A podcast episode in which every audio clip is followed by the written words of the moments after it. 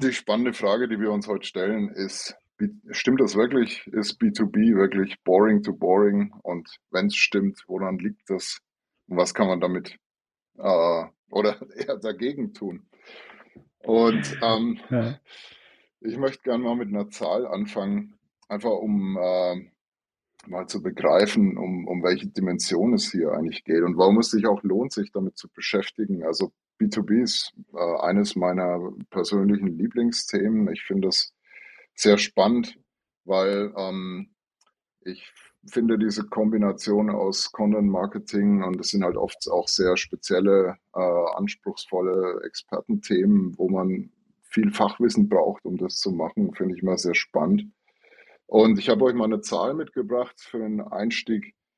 Also 2021 hat äh, B2C, also das Consumer Marketing, 80 Milliarden im E-Commerce gemacht. 2021 hat B2B 352 Milliarden Umsatz gemacht. Also da ist eigentlich wirklich was zu holen. Und gleichzeitig ist es ähm, umzu, äh, ja, um, umso verwunderlicher, dass äh, im Marketing oft so viel Luft nach oben ist. Also ähm, wenn man sich mal so ein paar B2B-Websites allein anguckt, da steht oft überall das Gleiche. Wir sind Marktführer, wir sind die Besten, man sieht die immer gleichen Farben, man sieht äh, womöglich das gleiche Stockbildmaterial, die Dame aus dem Callcenter mit dem Mikro und äh, alle reden über das Gleiche, hat man manchmal das Gefühl, wenn man sich jetzt mal verschiedene Themen und fünf Anbieter anguckt und die werden dann auch oft recht trocken rübergebracht. Ich sage eigentlich immer, jedes Thema kann Spaß machen, wenn man es richtig macht. Ähm, wie siehst du das, Robert? Ja, absolut. Ich finde auch die, diese Bewertung von außen zu sagen, B2B ist äh, boring, langweilig. Ähm, ich finde sie fast ein bisschen naiv, weil äh, die Leute, die in diesen Unternehmen drin sitzen, die im B2B auch arbeiten, für die sind das coole Themen. Also Ja, eben, ja. äh, ich sag mal, die, die Marketingverantwortlichen, die in einem B2B-Unternehmen arbeiten, die das langweilig finden, die haben den falschen Job. Ich kenne genug Leute, die im B2B sitzen, die sagen, hey, das ist so geil, was wir hier machen, das macht total viel Spaß.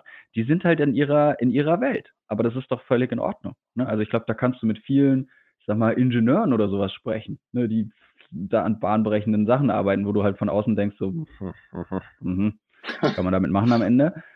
Äh, wo du halt sagst, so, ja, okay, klingt spannend, ne, aber eigentlich hast du überhaupt kein Interesse daran. Und das ist dann das, was wir ganz schnell als langweilig labeln, weil wir es nicht verstehen. Und ich glaube, da sind wir vielleicht so bei dem ersten Punkt, was, was B2B-Unternehmen machen können, um so ein bisschen hervorzustechen, ist eben nicht ihr, ihr Fachjargon zu benutzen und in ihrer äh, Bubble zu bleiben, also so, dass, äh, so zu kommunizieren, dass es quasi nur andere Experten, mit denen sie arbeiten, verstehen, sondern äh, sehr simpel das mal runterzubrechen. Man sagt ja immer, wenn du es einem Fünfjährigen oder einem, einem Fünfklässler nicht erklären kannst, dann hast du es ja nicht verstanden. Ich finde, das ist eine spannende Challenge im B2B. Versuch mal, ähm, ein Produkt wie jetzt äh, Adobe Experience Cloud oder sowas, irgendein CRM-System, versuch sowas mal einem, einem Fünfklässler zu erklären, ohne Fachbegriffe zu verwenden. Das ist eine spannende Challenge. Aber wenn du es als Unternehmen schaffst, deine Message und das, was du tust und das, was du erreichen willst und das Problem, was du für andere Unternehmen mit deinem Produkt sozusagen löst, schaffst so zu erklären, dass es quasi jeder verstehen kann, ich glaube, dann hast du eine echte Chance, ähm, rauszustechen, oder? Ja, ja, ja. Ähm, das, so beschreibe ich eigentlich auch immer meinen, meinen Job. Also das sehe ich wirklich als meine Hauptaufgabe. Also ich rede halt oft mit Experten, das sind oft auch totale Nerds, Programmierer, Entwickler, Produktmanager, die eine Sprache sprechen, die vielleicht nur sie und ihre Kollegen verstehen. Mit denen rede ich und daraus versuche ich dann ähm, Blogartikel zu bauen, Whitepaper zu bauen, Aufhänger für die Landingpage zu bauen und das Ganze eben so zu Hm. verstehen, äh, so zu erklären, dass es jemand versteht, der das Produkt vorher noch nie gesehen hat, der zum ersten Mal auf die Seite kommt und ähm, ja, die Leute geben dem Ganzen auch nicht viel Zeit. Ähm, es muss eigentlich in ein bis zwei Minuten rauskommen, was habe ich davon? Die Leute interessieren sich ja auch nicht für Produkte, sondern sie wollen eine Lösung haben. Und deswegen Hm. ist so meine Aufgabe dann oft zu erzählen, was bringt dir das, wenn du das kaufst, wenn du dir das holst und installierst, ähm, wenn du es benutzt, also die Software zum Beispiel. Ja, Und ja, absolut. genau, und gleichzeitig beobachte ich immer, das finde ich immer spannend, ähm, oder gleichzeitig wundert es mich auch immer, ich, ich höre oft so, ja, wir, über was sollen wir eigentlich schreiben? Wir haben ja gar keine Themen. Dann sage ich mal, ihr sitzt auf einem ganzen äh, Fass voller Themen, auf, auf einem ganzen Schatz voller Themen. Äh, ihr müsst sie nur ausgraben. Und ausgraben kann man sie zum Beispiel, indem man mal mit diesen Experten spricht. Ja, es, es gibt ja dieses schöne, äh, äh schöne Sprichwort, ein, ein guter Journalist äh, kann das formulieren, was der Experte nicht in der Lage war zu sagen. Mhm.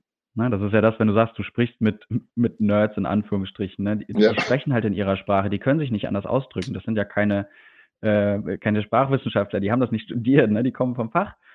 Äh, unsere Aufgabe dann als, als äh, Texter, Journalisten, Content-Produzenten, was auch immer, ist es dann, das, was sie sagen wollen, das, was sie meinen, tatsächlich auch zum Aus Ausdruck zu bringen, dass der Empfänger, die Empfängerin auf der anderen Seite das auch verstehen können.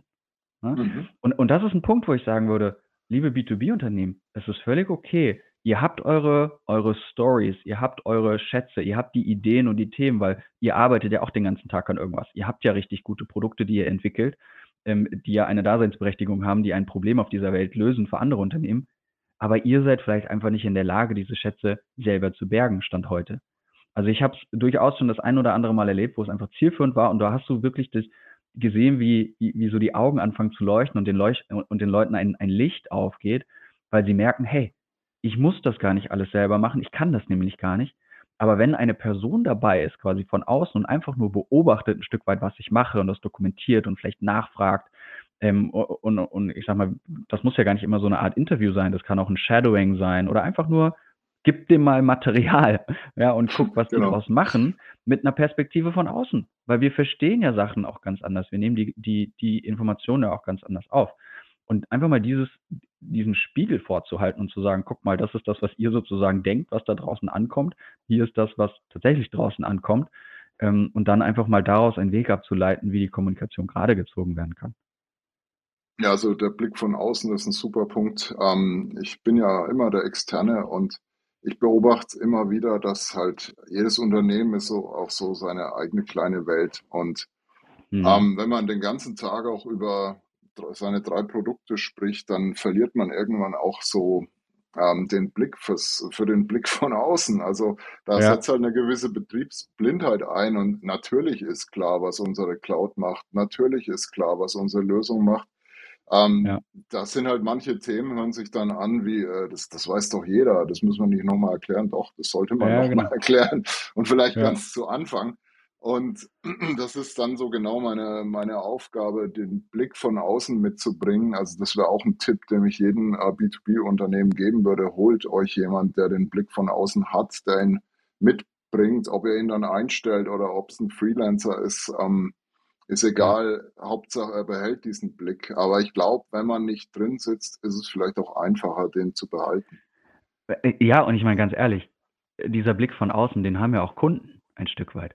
Also wenn wir Ja, schon genau. über Cloud sprechen, dann, dann gucken wir doch mal auf sowas wie äh, ein Adobe oder auf sowas wie eine Salesforce.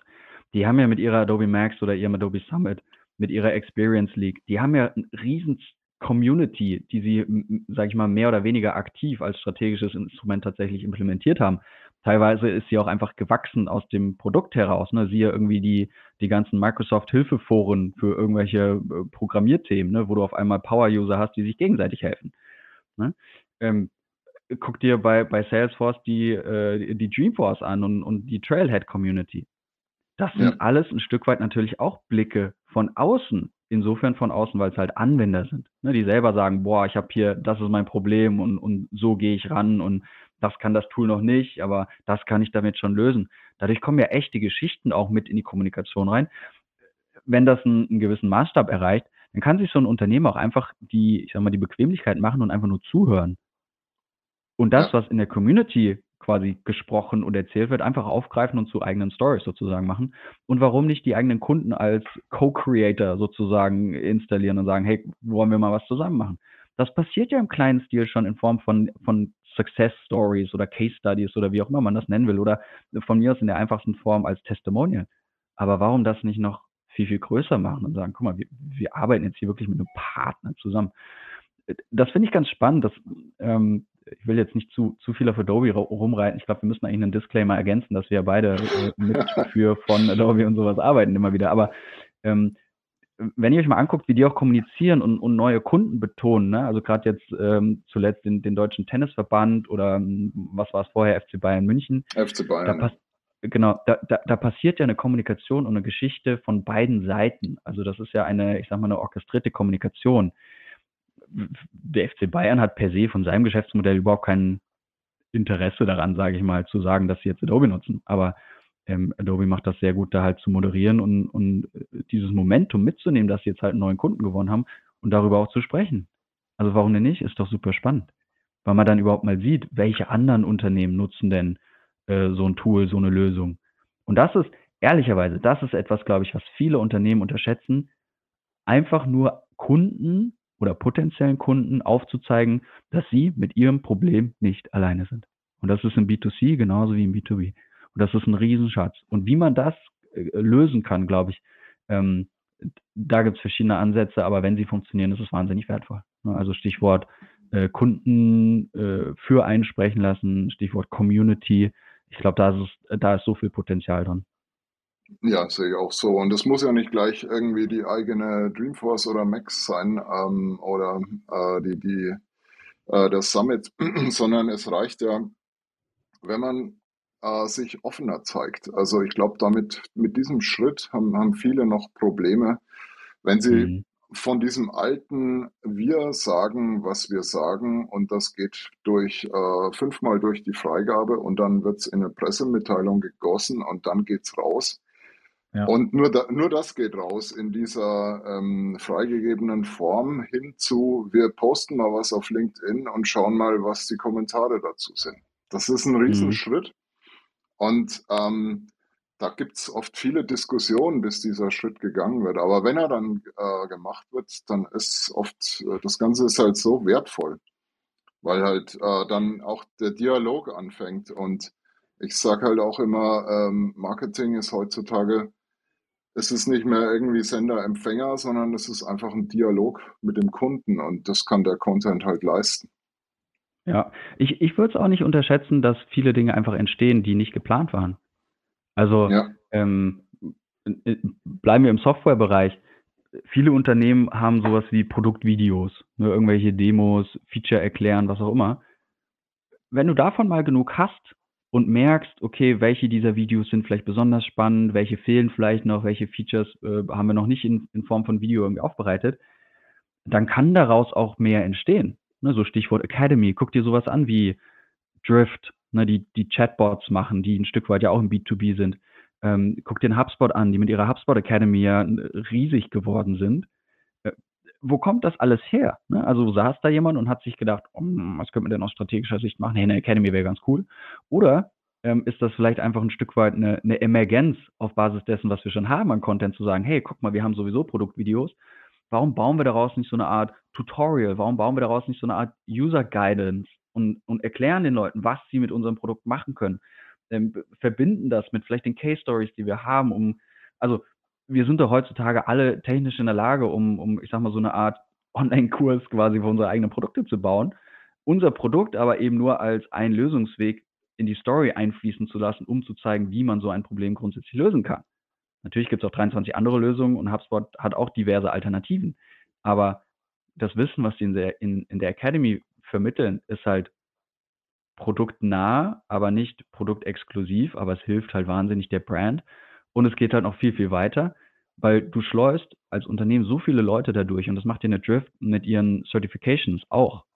Ähm, dieses ganze Thema Zertifizierung für, ne, du bist ein Plattformexperte, du bist ein Tool-Experte, ne, siehe Facebook, Messenger, Chatbots, gab es ja auch diverse Plattformen, ne, die das alles zertifizieren, Google Ads, Specialist und so weiter.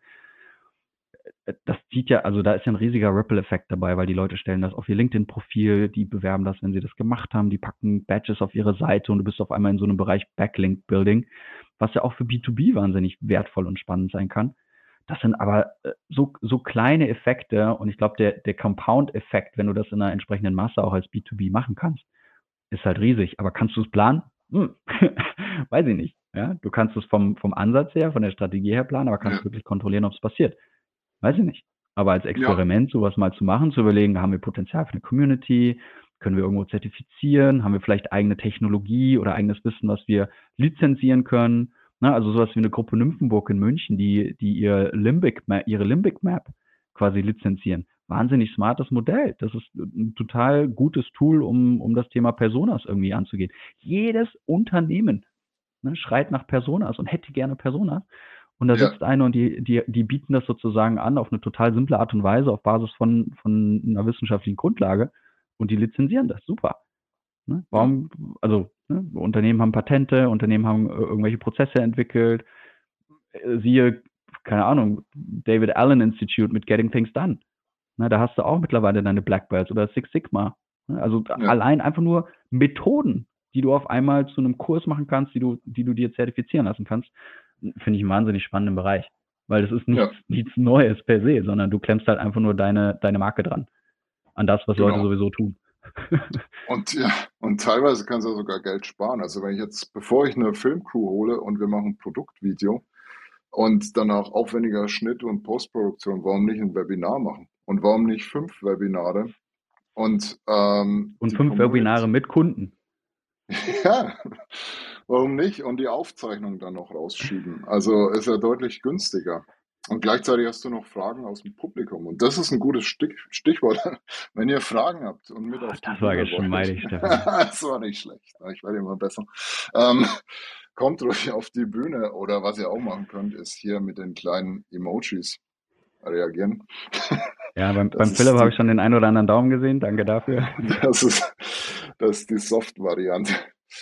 Aber ähm, ich finde es immer äh, ziemlich spannend, ähm, wenn man auch so ein bisschen Richtung B2C schielt. Da kann man, glaube ich, auch viel lernen. Also in den letzten Jahren hat es ja eh geheißen, B2C und B2B nähern sich immer mehr äh, an. Mhm.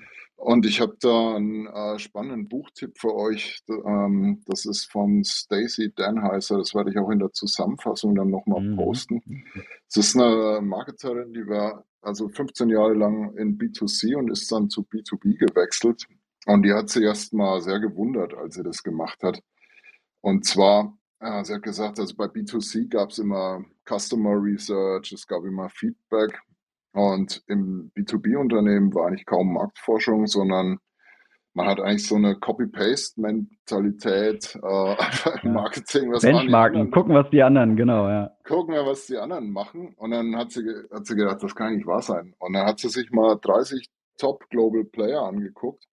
Und sie hat also, äh, ihren Ausdruck finde ich super, äh, a Sea of Sameness hat sie gefunden. Also Ja. immer das Gleiche, immer die gleiche Story, gleiche Fachsprache. Alles ähm, überladen mit Product.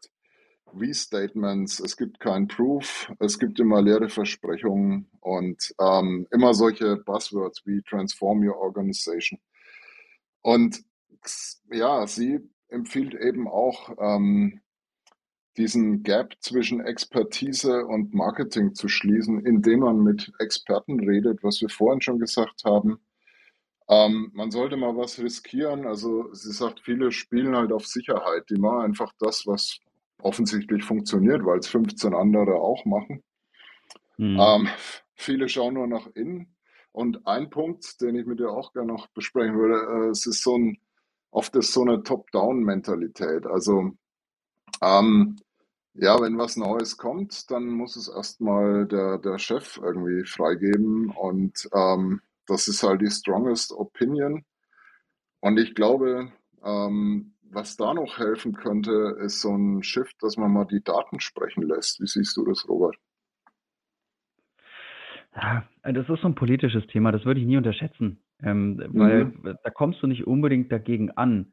Ich glaube, da geht's, da geht's darum, wie viel, ähm, wie stark sind die Leadership Skills und, und Management Skills von Marketingverantwortlichen.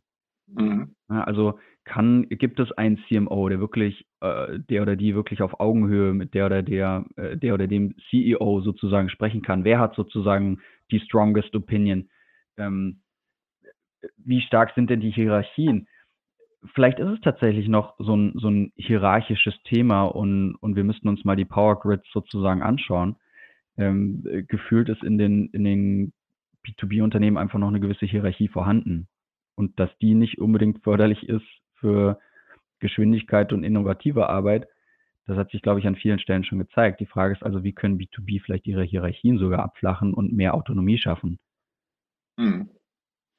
Oder ich denke halt auch, ähm, Marketing ähm, kann es vielleicht auch mal, es hat es bestimmt nicht leicht, sowas zu beweisen. Jetzt, wenn wir von Community äh, reden, dass das funktioniert. Aber man kann ja vielleicht mal sagen, vielleicht dürfen wir mal eine Kampagne machen damit oder mal eine Initiative oder ein Event und dann mal gucken, wie das funktioniert.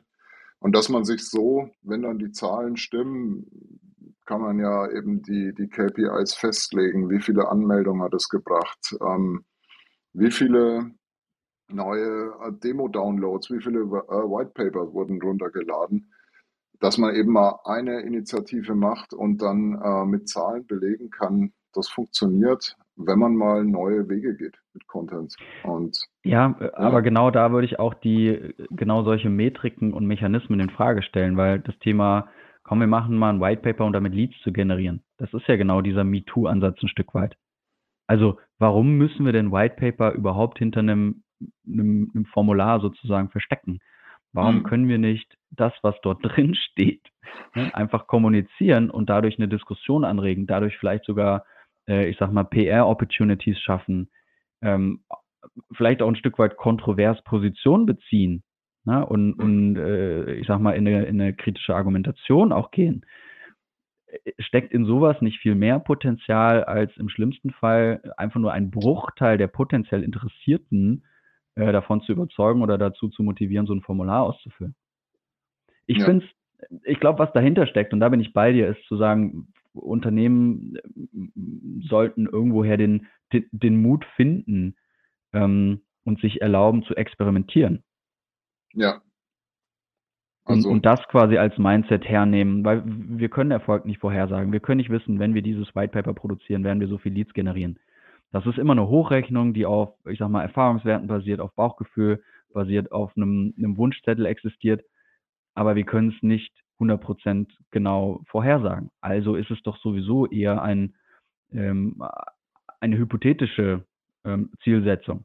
Ne, wenn wir das tun, dann gehen wir davon aus, dieses Ziel erreichen zu können, weil, ne, also diese Wenn-Dann-Weil-Struktur. Aber das können wir doch auch in einem viel größeren strategischeren Kontext machen und sagen, komm, lass uns doch mal äh, alle Formulare sozusagen entfernen und unsere White Paper einfach kostenlos rausgeben. Wir gehen davon aus, dass Folgendes passiert, weil. Mhm. Und dann guck dir doch mal an, wie groß der Effekt ist. Die Schwierigkeit dabei ist, glaube ich, das Ganze zu messen mit einer ähm, vernünftigen Attribution. Ja. Ich glaub, Oder überhaupt auch, eine Attribution. Ja. Ne? Vielleicht muss man sich auch von dem Gedanken erstmal trennen, dass wir nicht alles irgendeinem Kanal zuweisen können. Ne? Weil es gibt mit Sicherheit ja. Short-Term-Effects und Long-Term-Effects. Ne? Was passiert denn, wenn du auf einmal die Brand bist, die sozusagen überhaupt keinen gated Content mehr hat? Na, ist ja. das dann alles schlecht, weil es nichts mehr kostet, in Anführungsstrichen, weil wir nicht mehr mit unseren Daten bezahlen müssen. Also es ist dann so Billo-Content, wenn sie den verschleudern, ne, dann haben sie wahrscheinlich den sowieso nur irgendwo zusammenkopiert. Im Endeffekt kommt es wieder auf die Marke zurück. Ne? Also die muss eine gewisse Vertrauenswürdigkeit und Autorität und, und Glaubwürdigkeit und Qualität vor allem auch suggerieren. Ja. Also nicht nur suggerieren, sondern haben. Aber warum nicht mal probieren? Vielleicht auch mit einem mit einem älteren White Paper, was vielleicht eh kurz vorm Ablaufdatum steht. Äh, einfach mal so rausschieben und ähm, vielleicht verändert es ja was. Und Strategie ist auch ein gutes Stichwort. Also das war auch ein Punkt, was äh, Stacey Danheiser aufgefallen ist. Sie hat gesagt, die meisten, wenn sie Content oder wenn sie Marketing machen, haben keine Strategie. Das fand ich auch erstaunlich. Mhm. ähm, also keine Strategie, keine Prozesse, keine Erfolgsmessung. Mhm. Ähm, das wäre, glaube ich, auch nochmal ein guter Ansatzpunkt überhaupt mal, also jetzt stehen wir auch kurz vorm Jahreswechsel, da, äh, macht euch mal eine Strategie. Das wäre doch eigentlich ganz gut. Ja. Also ja, ich, ich finde es super spannend. Ich, ja, ja. ich, ich, sehe es als, so ein bisschen als, als Krankheit. Das hat man, glaube ich, ganz am, am, am Anfang von Content Marketing gesehen, wo alle Unternehmen quasi auf den, auf den Zug aufgesprungen sind und gesagt haben, so, wir machen jetzt auch Content Marketing, weil irgendwie funktioniert es ja. Ähm, hatten aber, wie du sagst, keine Strategie das Problem, was man dann da gesehen hat, die waren so weit weg in ihrem Verständnis von Content Marketing ähm, zu ihrem Business, ne, die gesagt haben so, oh nee, wir dürfen doch in Content nicht über unsere Produkte sprechen, dann ist es doch irgendwie Werbung und, und Vertrieb und so. Das ist doch nicht Content Marketing. Und das Problem, was sie dann halt haben, die haben sozusagen irgendwo ihren, ihren Online-Shop oder ihren Vertrieb und sie haben auf einem quasi am ganz anderen Ende der Skala haben sie ihren Content, aber dazwischen passiert nichts. Und dann ist es ja klar, dass Content die volle Wirkung nicht erzeugt. Ne? Klar mhm. bist du dann irgendwie bekannt als die, die Marke, die Content zu einem Thema hat, aber nicht als die Marke, die äh, über das, was sie schreibt, sogar auch eine passende Lösung im, im Sinne eines Produktes anbietet. Und diese Gap quasi, die, die realisieren, glaube ich, viele Unternehmen erst und haben verstanden, ah, okay, wir dürfen da auch über Produkte sprechen. Das ist ja diese, diese Product-led Content-Marketing-Strömung, die da gerade entwickelt, zu sagen, hey, es ist völlig okay, dein Produkt äh, ins Narrativ quasi deines Contents zu integrieren. Oder ist es sogar sinnvoll, ne? gerade im, im Softwarebereich, im Software-Service-Bereich. Ich meine, es geht um dein Produkt. Ne? Ähm, das ist doch völlig okay, darüber zu sprechen. Ne? Tu Gutes und, und, und rede darüber. Das gilt auch für Produkte und Dienstleistungen genauso. Ne? Und genau. ich glaube, diese Gap zu schließen, ist halt wichtig. Und da gibt's, äh, da bin ich ein Riesenfreund von, von Treiberbäumen oder Dupont-Modellen, ähm, um einfach diese Wirkungskette mal zu visualisieren, zu sagen, okay, wir haben links irgendwo ein Business-Ziel, das kann eine Profitabilität sein, das kann ein gewisses Umsatzwachstum sein, das kann eine Kostenreduktion sein, was auch immer es ist. Das sind alles die, die, ich sag mal, die typischen ökonomischen Kennzahlen, die wir da hinschreiben können. Und je weiter rechts wir dieses Baumdiagramm quasi auffächern, desto taktischer und, und operativer werden wir bis hin zu konkreten Maßnahmen. Aber es muss alles äh, sozusagen miteinander verknüpft sein. Und wenn wir das Gefühl haben, hey, hier läuft eine Kampagne oder wir haben hier sozusagen Blogartikel, der steht losgelöst und ist nicht irgendwo verästelt, dann haben wir ein Problem, weil dann können wir die Wirkung wirklich nicht nachweisen. Aber wenn der, ähm, wenn der, wenn diese Connection steht und wir sagen, hey, durch Content, durch Blog, keine Ahnung, ähm, können wir unsere Sichtbarkeit in Suchmaschinen steigern. Durch diese gesteigerte Suchmaschinen-Sichtbarkeit generieren wir mehr organischen Traffic. Durch mehr organischen Traffic können wir auf der anderen Seite in Paid Media einsparen. Durch diese zusätzlichen eingesparten Kosten können wir ähm, den Traffic äh, konvertieren, indem wir, ne, keine Ahnung, Webinare anbieten. Ne, und jetzt haben wir ja. schon eine große Reichweite um. So, da hast du sozusagen dein komplettes Wirkungskonstrukt und kannst diese Stellschrauben sehr bewusst im, quasi orchestrieren und sagen, okay, wenn wir hier drehen, passiert das. Hier haben wir etwas, das ist überhaupt nicht connected. Müssen wir überhaupt erstmal herausfinden, ob das einen Impact hat? Ne? Ja. Oder schneiden wir es ab und streichen es von der Agenda? Ähm, das kann ja auch sein, aber ich glaube, ähm, ich finde, das ist ein wahnsinnig wertvolles Tool, so einen Treiberbaum mal zu skizzieren. Das kann äh, ehrlicherweise für eine Abteilung auch mal im Kleinen passieren oder für ein Team, aber im besten Fall natürlich auch für ein ganzes Unternehmen. Das wird halt ein schönes Konstrukt, aber es kann wahnsinnig hilfreich sein, um zu sehen, dass Dinge, die irgendwo ganz unten in Anführungsstrichen in der Hierarchie passieren, ne, die sozusagen bis hin auf, keine Ahnung, ähm, Berufseinsteigerpositionen sozusagen gemacht werden, ähm, wirklich Einfluss haben auf das, was unterm Strich auf der Bilanz steht. Ja, finde ich auch super. Vor allem, es ist ja relativ simpel noch. Also es ist ja kein teures Tool, was ich jetzt anschaffen muss oder irgend sowas. Nee. Brauchst ein Whiteboard, was genug Platz ja, genau. Okay, das kann sich jeder leisten. Und ich glaube, ja. damit kommen wir dann auch zu solchen Weisheiten, wie zum Beispiel das Ziel eben nicht, also ist, wir machen jetzt Content. Ja, äh, sondern dass es Business-Ziele sind. Super.